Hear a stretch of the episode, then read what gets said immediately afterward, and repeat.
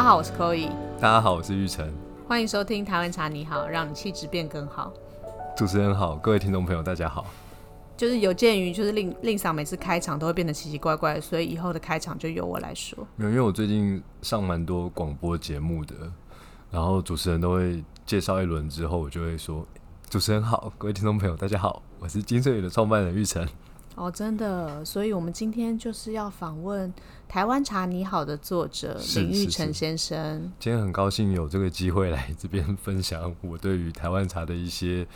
呃，心情啊，理念啊，然后我也写了一本书，不过 这也不是什么新书了，二零一三年就写好的。然后主持人通常就会问说：“那有什么机缘？这次为什么要再再版呢？”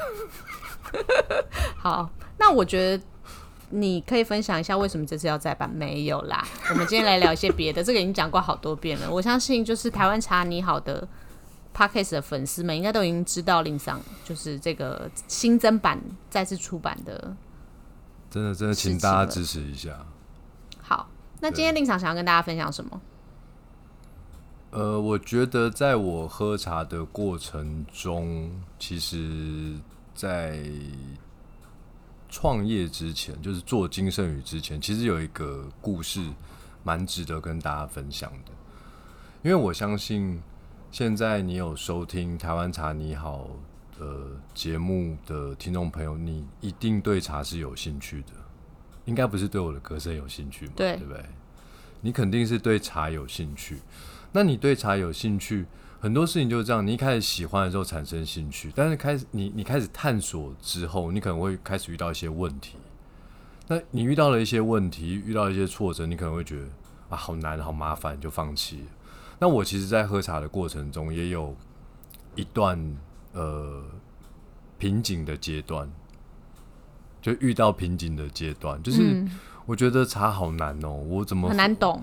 我怎么喝了这么多年了，我还是会踩到雷啊，还是有我不知道的东西，然后怎么总是有这么多新的名词、新的产地，或者是新的呃制作工艺，就是茶产业还是有很多呃一般人。在生活中从来不会遇到的名词，比如说什么浪青啊、尾雕啊、走水啊。那我就喝茶而已，我不会想那么多啊。草青啊，可是你你你如果一个你想要深入研究的时候，对对对对，然后可能乌龙茶为什么有这么多种味道啊？比如说高山乌龙茶是很清爽的，哎，金萱乌龙为什么是奶香的？哎，白毫乌龙为什么是果香的？哎，都是乌龙，怎么会有从清爽的到浓郁的，对不对？就是这些问题，在我喝茶喝了三四年之后呢，还是没有一个很清楚的轮廓，或者说，我一直都找不到一条。你你知道有楼梯，可是你可以一步一步稳稳的爬上去，怎么总觉得你喝茶喝了这么多年，前方还是很崎岖的道路？我觉得很多事都是这样，哎，人生嘛。对啊，如果你如果已经有一条很明确的楼梯上去的话，代表很多人都已经走过这条路，就没有什么有趣的事情可以被探索。对对，可是这个对我来说比较不能接受，或者是我我哦，因为那个时候可能就是在学，如果还是个学生的时候，就会觉得说什么事情老师都会告诉你，长辈会告诉你，就是他会告诉你会发生什么事了。可是那是你，你看，那说你开始喝茶几年后还是个学生嘛，对不对？就是还是个学生，但是我不能理解也不能接受的情况是，我的朋友对于 latte、cappuccino、美式咖啡，他都可以说得清清楚楚的。可是茶就是我们这片土地上，其实大家也都看得懂啊，那个字你都看得懂吗？有一种事情叫最熟悉的陌生人，就是你每天喝它，你反而说不出。萧亚轩要出来了。对对对，我知道。上次宣告，没有没有没有，你要唱吗？只怪我们还等啊！不要不要唱了。哇，你好好 Q 哦。当然了。好，小轩曾经我也是很喜欢他的。好，就是你很好像天天喝它，好像跟他很熟悉，但是你好像，可是你又说不出什么东西来。对，为什么会这样呢？所以这对我来说就是一个呃，我有挫折感，然后我觉得我已经花了那么多力气。去探索它了，怎么还有这么多就是未知我不懂的事情？那有没有可能有一个方法是，我大概花个几个月的时间，我可以搞懂一半？你知道，我花了好多好多年的时间，我都没有搞懂我现在所知道的一半吗？合理啊。然后就在有一次我去亲近农场玩，然后住在那边的民宿。那当然，亲近农场那边有很多卖茶的哦。然后我我印象很深刻，我那时候应该二十二三岁吧，反正刚毕业，然后就进去买茶喽。只要爱茶的人，你去到哪个地方有有卖茶，你一定会走进去试喝，试喝，然后就开始跟老板聊天。老板看到像我们这种。嗯，虽然实际年龄是二十二三岁，但看起来可能十六七岁的这种年轻人，你确定对那个茶行老板来说，十六七岁跟二十二三岁有什么差别吗？对对对，就看起来很 UK。那他就会跟我聊啊，他他，我觉得这个老板其实也蛮好，他他不急着做我的生意，他其实跟我问我说：“哎，你从什么时候开始喝茶的啊？然后你呃喝茶喝到现在有什么心得啊？”我就跟他讲说。我觉得好难哦，蛮多事情我搞不懂。然后这时候他也不急着回答我我的问题，他竟然跟我说：“你有没有想过开门七件事是什么？”我说：“我知道啊，柴米油盐酱醋茶。”他说：“对，那开门七件事指的就是生活哦，所以茶它是摆在前面六件事情的后面，那就代表说。”你前面六件事情解决了，你就可以开始喝茶了嘛。然后，呃，这个老板也说，我看你家境应该也还可以。我说为什么？他说会喜欢喝茶的人，多多少少你没有温，没有解决温饱的障碍嘛？你不需要为温饱这件事情来烦恼吗？我说哦，这样讲确实也是啦，可以有一种心情上比较。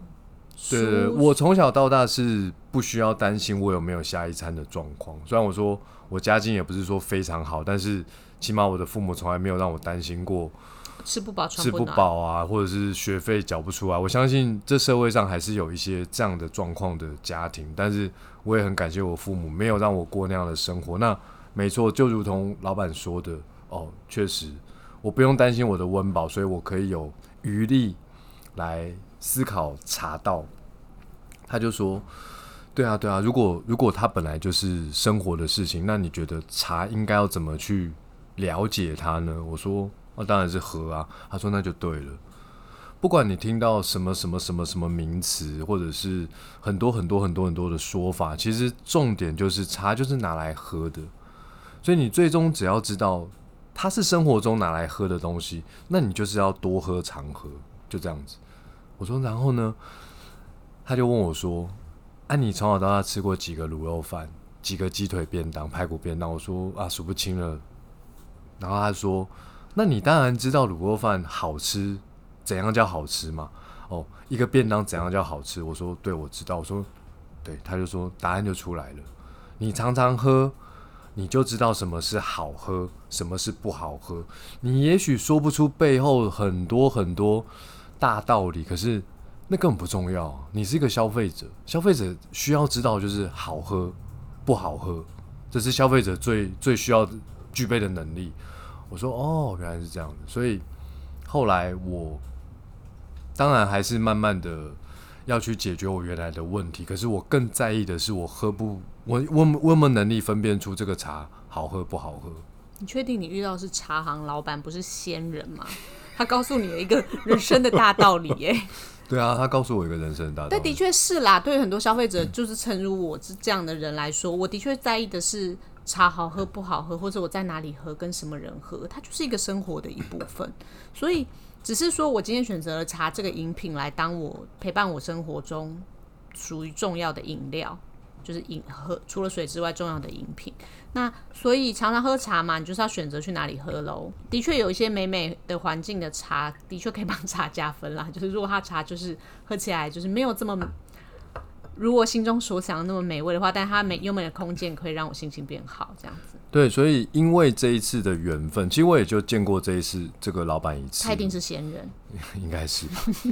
我就只有见过他一次，所以后来我我我成立金圣宇的时候，我就觉得说，那我一定要呃打造一个空间，是大家来这里可以喝到一杯好茶，是直接喝到，因为。过去茶产业都是卖茶叶或茶包嘛，那泡茶包比较没有问题，可是几个人敢说我会泡茶？创办金盛宇这个品牌，你做的事情是泡一杯茶给消费者喝，对啊，应该是这个意思，不是打造一个空间。因为我觉得最初你想要做的事情跟一般茶行不一样，茶行也有空间，还有一个啊，对对对对，应该是说你要这个空间里面能够泡一杯茶给你泡一杯茶给大家喝然后是用我最喜欢的方法，因为我就是一个消费者，如果我最喜欢的方法一定是我觉得泡茶最最好喝喝的，那我相信消费者也会喜欢。是是是对对对，所以呃，当然在金盛园你可以喝到一杯好喝的茶，那现在也有很多的商品可以带回家泡。那呃，可是我觉得有些时候去不同的地方喝茶也会有不同的心情。对，然后从金盛宇之后呢，我觉得其实蛮好的，就是其实，在金盛宇开之前，在台北啊，我们就讲台北，你能够找到一个好好喝茶的地方越来越少。应该说不多，不是说越来越少，就本没有没有，真的是越来越少。以前可能呃巷子里面转角都有可以进去泡茶的，真假？的，我不是台北人，所以我不知道。台大对面以前有一间啊，台大对面，台对啊，大像新生南路巷子里面啊，喝茶的。当然他有卖一些餐，可是你可以进去就是泡茶，但后来他就没了，就只剩下再走远一点的紫藤路。那紫藤路如果就古迹没位置了，对不对？只能常常客满，你假日去常常客满，你就只能走更远，走到腿断掉，走到猫空。是不用走到那里去了。那个永康街有蛮多的，对对，永康街，可是永康街对永康街有一些，但其实也是越来越少哦，都没有以前多、哦。嗯，对。然后像这几年，我就开始发现，呃，最近三五年吧，台湾开始多了很多可以好好喝茶的地方，我觉得这是一件很棒的事情。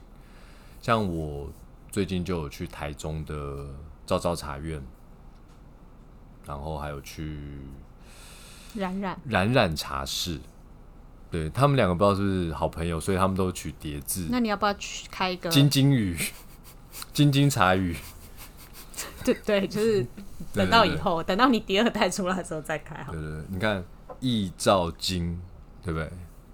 然后再找一个好朋友开一个意义茶什么？对，我觉得照照茶院跟冉冉茶室，就是如果听众朋友你希望去获得一杯好喝的茶，那这两个空间其实都蛮蛮台中好的，都在台中都，在台中，嗯，蛮都蛮近都，要预约。预约制，不是预约制啦，就是因为空间座位有限，周末的时候，当然座位是有限的，所以先预约可以确保你就是入席的。没有没有，应该这样说，茶空间讲真的经营不易。我自己就是曾经是一个茶空间的经营者，即便到现在还是。所以通常租茶空间都不会租很大很大。你看台中有一些那个烧肉店，简直跟皇宫一样。啊，对对对对，就进去会迷路的那种。对啊进去会迷路啊，找不到厕所啊，然后是上完厕所出来，哎、我我的座位在我的哪里啊座位在哪？就跟那个 KTV 找包厢的概念是一样的，真的找不你知道吗？对啊，可是哪一个茶空间你进去会迷路？那一眼就 看完了，就这么大一间，所以它座位数有限。然后再加上，其实我觉得茶茶老板呢，他们都保持着一些情怀在做事。所谓的情怀，就是他很想要给你一个好的服务、好的过程、好的体验，所以他通常不希望他的空间大爆炸，他希望那也维持没办法大每一个时段就是多少人，真的，他那社交距离他就会建立一些规矩。是啊是啊是啊，对对对，就是你如果没有预约走进去，可能会没有位置。他可能没有那么欢迎你，他的心情。你现在说你吗？没有没有没有没有，我觉得其实我刚好都有跟那两个老板，没有啦，我觉得就是。呃，其实不是只是茶空间啦，很多有一些特别的餐厅也会这样，就是看老板自己的心情是怎么样。不过我觉得现在大家去哪里还是预约一下会比较好。现在都有很方便的线上的服务可以预约嘛，大家都也有开放，比如说像 InLine 这样的方方式去做预约，那你就去预约就好啦。你可以确保就是双方都是期待你来享用这个茶的时候，或是餐点的时候，我觉得这是现在人的一个很基本的礼貌。对，然后冉冉茶室它有一个呃 T set，它可以让你一次品尝三到五款茶，它是一个 set。对，除了单杯茶或是单壶茶这种可以点选之外，你还可以坐在它的吧台，然后享受它的 T set。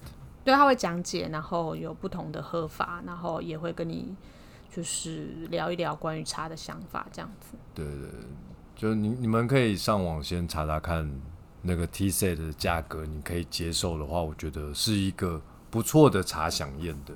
那令场除了这两个空间之外，你还有推荐哪里？金盛宇永康店、哦，对，这是必基隆。太平青鸟书店、新竹大圆白金盛宇店，还有吗？没有了，差不多是这样吧。此时此刻想不出来，对不对？一时之间想不出来。好，没有关系。不过我觉得，呃，刚刚讲到开门七件是柴米油盐酱醋茶，是让令赏就是可以，呃，从一个好像想要知道事情究竟就是这个茶这件事情，它应该要被发发掘到什么地步，回归到其实它本来是一个生活中的一部分。那我也想要分享一下，就是我对喝茶想法，就是其实茶刚刚讲到了很美丽的茶空间，的确就是你今天是想要一个人，或是与朋友好好聊天，或是想要跟茶老板交流、认识更多茶知识的地方之外，我觉得喝茶的确就是一个生活中的饮品。我觉得最好、最或是最开心的境界，应该是真的做到。呃，你你有一杯好茶，你坐在哪里，其实都可以让你心情感到平静，这就是一种无入而不自得的想法。对啊，的确是这样啊。这句话是陶渊明说的吗？嗯，好像是，因为你知道我历史不太好，但是我就是很会引经据典我也不知道，我随便乱讲的，好，可能是王维吧。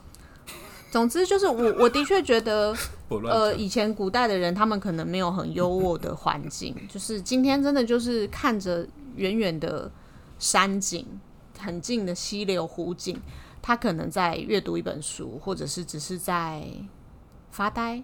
然后他就是配着这一杯茶，他的确心情上就可以得到一个怡然自得的那个氛围的话，你这个太文青了啦！啊！我跟你讲，我一点都不文青，我很生活、欸。我带着茶具去旅馆的时候，我跟你讲，我就是泡好茶，就在那边划手机，跟朋友打聊天打屁，我没有看书的。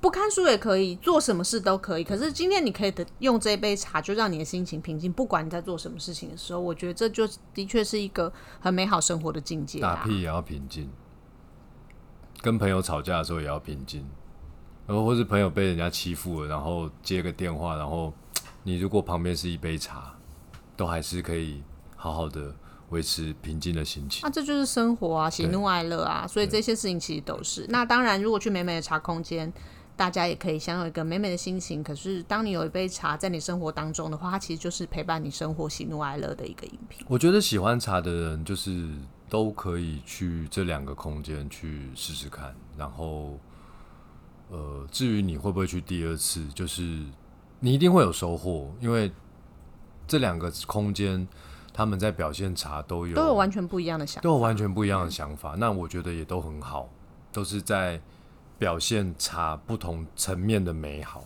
是啊，我觉得的确是这样。然后，呃，也也有地缘关系。就像我们常常出去玩的时候，会想要在当地踩踩点，就是诶有没有什么特别的茶的店、茶传统茶行或是一些新的茶的店，我们都会想要去看看。那我觉得大家也可以试着这样子，不要只是总是找完美咖啡店好吗？就是我觉得也可以找一些茶的店去喝一喝。对，然后这些茶空间，因为他们是带着情怀在经营空间，所有的氛围包含它的产品，所以这些情怀一定会形成你呃心中茶道的某一个部分，然后慢慢的你心中的茶道就会确立了。我是没有讲到茶道这么多啦，但是就是希望大家都拥有一杯茶，在你生活的喜怒哀乐中。对，如果你现在面临一些对于茶的探索上的困扰，就是不要忘记，其实它就是开门七件事的其中一件事，就是多喝，然后重点是能够分辨好喝不好喝，其实这样就好了。好啊，我觉得就是希望大家能够去探索世界各地的茶空间，然后有机会的话再来跟我们分享哦。对，我是金圣宇的 Chloe，我们还没有要结束，真的假的？对啊，你想要干嘛？我们今天还有一件很重要的事情哦、要什么分享、事？什么啊。事？我们最近做了一个超级棒的联名，哎，嗯，你忘记了吗？忘记了啊。我最爱的歌，谁还大声唱？哦哦哦，你不是说你要唱东区东区吗？但你不会唱东区太难唱了啊，要那个要跳舞，大家看不到我跳舞。OK，好，我们就是再次跟八三幺乐团联名继去年合八月，作之后，对，因为每年的八月就是八三幺的生日月嘛，他们会在这时候举办演唱会。那我们今年还是很荣幸的跟他联名做了一个限量祝他们生日快乐的组合。今年有新的联名瓶，对不对对对对，今年瓶子长得不一样，跟去年不一样。对那上面也是会有八三幺的 logo，是然后它今年还多了一个徽章，是不是？限量的赠品，就是是徽章吗胸章，对对对胸章，胸胸章喜欢八三幺的那是要弄在衣服上面，它是刺的吗？还是磁扣的？好像是刺的。刺的。应该有当过学生吧？那刺的时候就是是书包上一定要一整排徽那章。刺的话，你就要穿着衣服，你不能直接刺在胸口，会流血你。又不是岳飞，可以挂在包包上。啊，包包包对啊，很多地方都可以啊，你想要怎么弄都可以啊。所以我们今年八三幺的限定的产品就会有随身瓶，还有胸章。还有十全十美玉手袋茶礼盒，因为我们要祝八三幺生日快乐。哦，没关系，这个限量的组合我们会在八月一号的时候在官网上面限量贩售。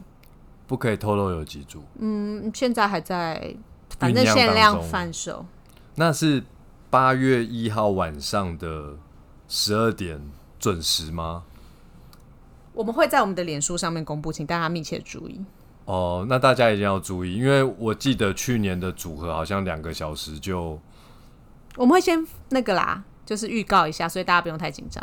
你为什么不跟大家讲清楚？要讲清楚什么啦？我们一定要让大家就是知道什么时候开卖啊就！八月一号开卖、啊。哦，八月一号开卖对啊，哦。是你自己一直搞的神秘兮，就八月一号开卖，就这8月1样。八月一号开卖，但是八月一号开卖，如果我比较早睡，我七月三十一号晚上九点就睡了，那结果我醒来是八月一号早上的八点，然后我不就买不到没关系，我我跟那个我们同事确认一下是几点开卖，我会再公布在上面好吗？十二点，他刚比了十二点因为，他怕就是大家有人起起床，八月一号晚上十二点，不是晚上吧？是中午吧？为什么是晚上？晚上凌凌晨零点哦、对零点零分开卖，去年就是半夜开卖的，我睡着了啦，sorry。对，所以是八月一号的零点零分开卖，然后应该两个小时就会。我是不知道多久会卖完了，但是就是一定要大家比手速就对了。手去年真的两个小时就好啦，就是手刀，手刀，手刀，手刀，手刀。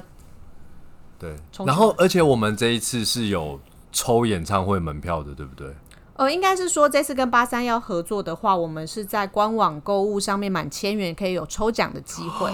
所以你得到你买这个八三幺的这个组合，再加码买一些东西的话，满千元就可以抽八三幺的演唱会门票不。用买这个组合也没有关系，你只要在八月一号到八月十四号中间，你只要在官网购物消费满千元，就有这个抽奖机会。那演唱会是几月？二十，八月二十号。对，八月哇二十哇，塞，太棒了！八月二十跟二十一，所以两天都有可能就是门带着限量的随身品，八三幺限定随身品，对还有不要插在胸口的胸章，对，然后一起去听演唱会在。小巨蛋哦。嗯你可能会遇到我，因为我会去听。好啦，没关嗯系，大大现场遇到你的话，大大家都唱的比你还大声，他就不会在就是 p o c k e t 上面一直听到你唱歌。是是是是，好，那就是大家请密切的注意，八月一号零点零分零秒，零秒。记得手速去抢一下八三幺。如果万一没抢到也没关系，只要满千元就有机会抽到八三幺演唱会的门票。我是金圣宇的 Chloe，我是玉成，大家拜拜。拜拜。你到底我我很压抑，我唱歌，什么啦？你到底在干嘛？我一直想要东区。